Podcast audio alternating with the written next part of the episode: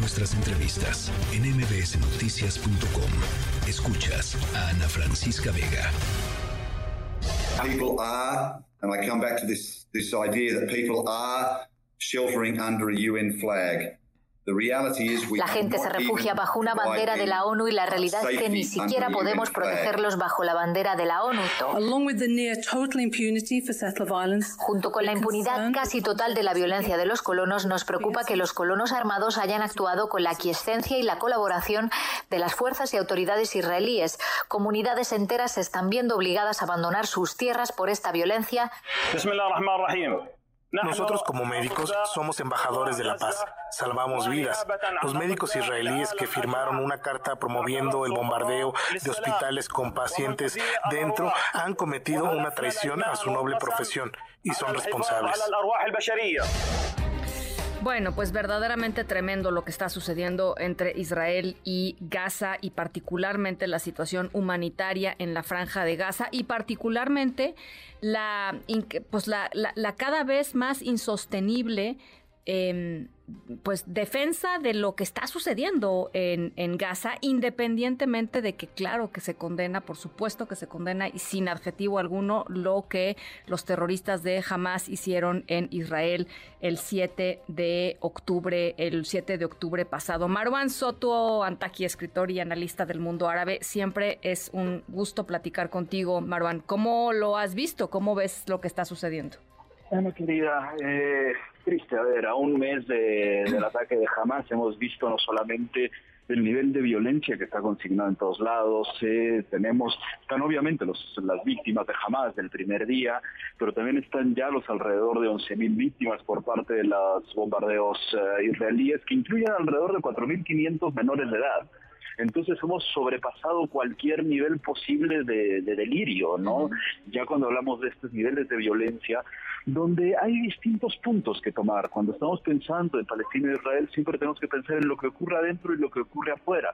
Hacia adentro están claras las violaciones ya evidentes de derecho internacional, de derecho humanitario, no solamente por el tipo de incursión, por el primer asedio que quitó el agua, la comida, las medicinas, se han quitado comunicaciones y volvieron a pagar algunas de las comunicaciones y eso ha llevado ya a una crisis humanitaria que no tiene ningún precedente en la zona, que tiene al mismo tiempo otro tipo de vertientes, como por ejemplo los riesgos de desplazamiento o no posible retorno, y no solamente en Gaza, sino también ha habido una escalada de violencia en el otro territorio palestino de Cisjordania a partir de ese mismo contexto donde distintos colonos de los asentamientos irregulares israelíes han atacado a los palestinos que están ahí y los han terminado por expulsar. Entonces vemos cómo las cosas van creciendo, creciendo y creciendo y en los dos, en los dos espacios, tanto en el espacio de Hamas evidentemente, porque al final es una organización radical, es una organización terrorista que esa es su naturaleza, pero también del lado de Israel hemos visto cómo se infla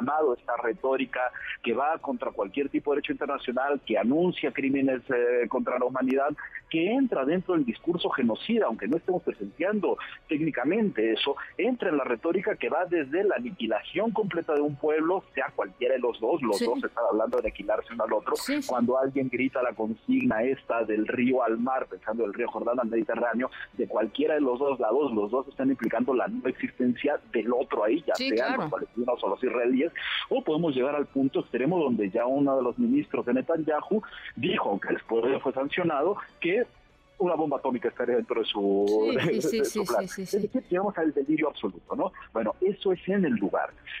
Después también tenemos, después de un mes, eh, lo que ha sucedido afuera. Y lo que ha sucedido afuera ha sido un florecimiento de expresiones antisemitas, antiárabes, islamofobas en absolutamente todo el mundo, donde podemos ver, ya sea en Francia o en Alemania, que se empiezan a dibujar estrellas de David en comercios, propiedades de familias judías. Eso no lo veíamos desde los 30, 40, en verdad, es, es un delirio absoluto, ¿no?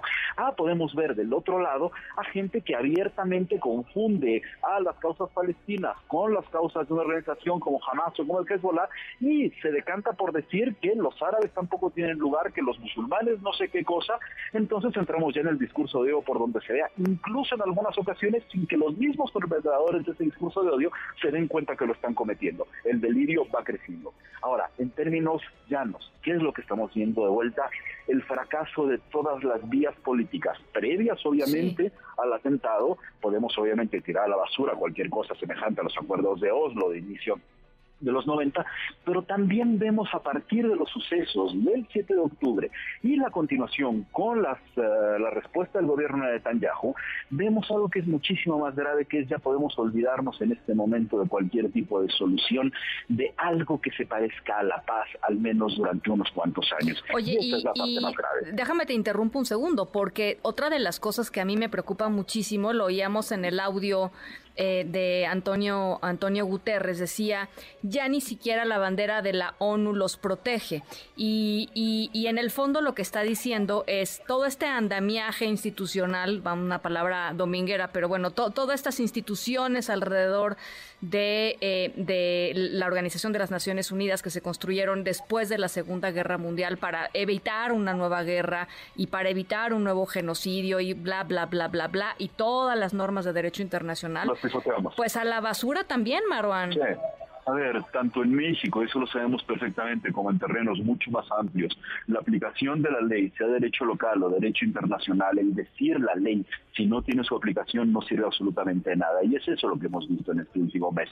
Eh, nadie le pediría, porque no es su conformación, que haya organización como jamás que lo respete. Un Estado debería de respetarlo, claro. todo se tiene cierta suscripción a ciertos principios. Y aquí lo que ha pasado a lo largo de este mes es que se han atacado escuelas de Naciones Unidas, de la organización de la parte de Naciones Unidas encajada, de la encargada de los refugios, también sí se ha atentado a distintas zonas hospitalarias o ambulancias o corredores humanitarios, eh, bueno, lo que serían corredores humanitarios, hubo una ambulancia en, eh, el paso a, a en Rafa que fue, que fue bombardeada y luego Israel dijo, sí, nos equivocamos.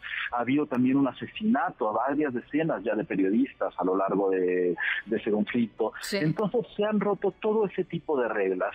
Eh, daría pena, en serio, si uno ahora tuviera que hablar de derecho internacional porque tendría que platicarle a los estudiantes a los que uno les quiera platicar. Todo esto que les estamos contando no sirve de nada porque no nos importa. Eh, la, situación del terreno ya sabíamos, todo el mundo lo sabía. Dentro de Gaza es imposible diferenciar los blancos civiles de los blancos militares, los blancos de Hamas. Eso es un acto de realidad, de conciencia y realidad que se tenía que tomar en cuenta y no se tomó en cuenta. La declaración de Guterres viene a partir de esto, a partir de que con el pretexto de que se estaban atacando blancos de jamás se han asesinado, no había manera de que no se asesinaran a los civiles, por eso se tenía que pensar de otra manera las cosas. Verdaderamente tremendo lo que estamos viendo, eh, Maruán. No hay además, pues, este, eh, ningún viso de que las cosas van a mejorar en el corto plazo. Mucho todo lo contrario, todo lo contrario, porque incluso si pensemos en que la operación de Israel pudiera llegar a desarticular jamás, lo cual honestamente es, imposible que sucediera porque no funcionan así estas organizaciones. En realidad lo que está sucediendo es que se levanta la ira, se radicalizan más las mismas estructuras dentro de los países que tienen este tipo de condiciones e incluso si lo lograran, no hay tampoco ningún plan ni de reconstrucción, ni de auxilio a la gente, ni de un gobierno dentro de Gaza. No hay absolutamente nada más que la vocación por destruir.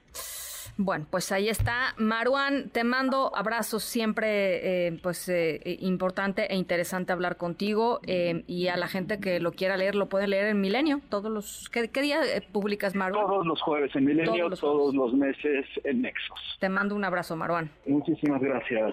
Maruán Soto Antaki. Noticias.